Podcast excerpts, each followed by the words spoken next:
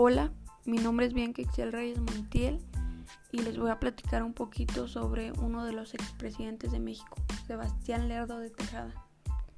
Sebastián Lerdo de Tejada nació el 25 de abril de 1823 en Jalapa, Veracruz. Murió el 21 de abril de 1889.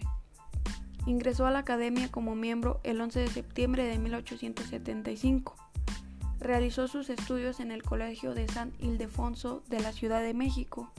Se graduó como abogado y posteriormente se convierte en profesor de la institución. Se afilió al Partido Liberal y fue uno de los hombres más influyentes en la vida del país.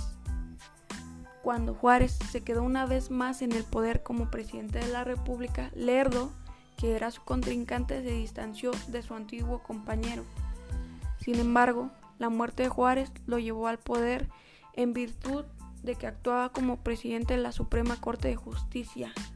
Durante su gobierno se declararon constitucionales las leyes de reforma. Más tarde, Lerdo abandonó la presidencia y el país un 20 de noviembre de 1874.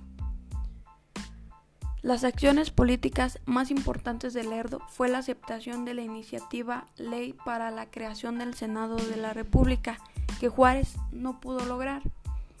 En el aspecto legislativo, introdujo en la Constitución las leyes que se crearon antes y después de 1857, que fueron desaprobadas por el Congreso.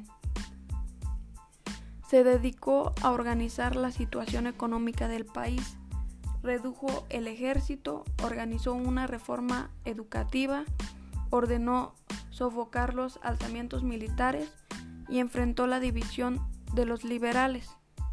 Se mostró respetuoso ante la organización de los obreros y artesanos. En pocas palabras, Lerdo de Tejada impulsó la economía y la tecnología de todo el país.